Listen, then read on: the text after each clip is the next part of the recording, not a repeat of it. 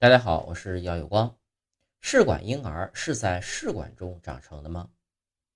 二零一零年十月四日，试管婴儿之父罗伯特·爱德华兹荣获了诺贝尔生理学或医学奖。可你知道试管婴儿是怎么一回事吗？提起试管婴儿，几乎人人都知道，但并非每一个人都了解试管婴儿是怎样产生的。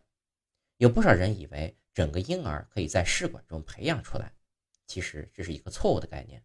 那么，试管婴儿究竟是怎么一回事呢？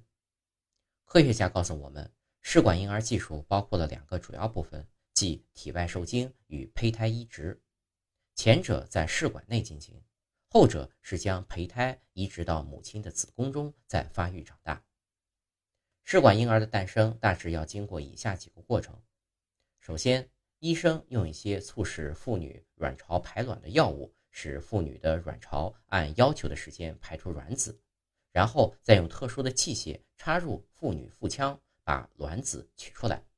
接着呢，医生将卵子放入培养液中孵育，等到完全成熟之后，再加入经过处理的精子，让卵子在器皿中而不是在母体内受精，形成受精卵。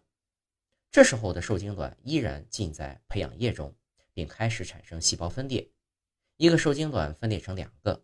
两个变四个，四个变八个，渐渐发育形成一个幼小的胚胎。到了这个阶段，科学家再将培养好的胚胎移入妇女的子宫腔中，慢慢长大，直到变成婴儿。试管婴儿技术主要是针对那些输卵管不通的妇女，以及丈夫的精子有质和量方面问题而不能自然怀孕的夫妻。这项技术的出现，为许多患不孕症的夫夫妇带来了希望和幸福。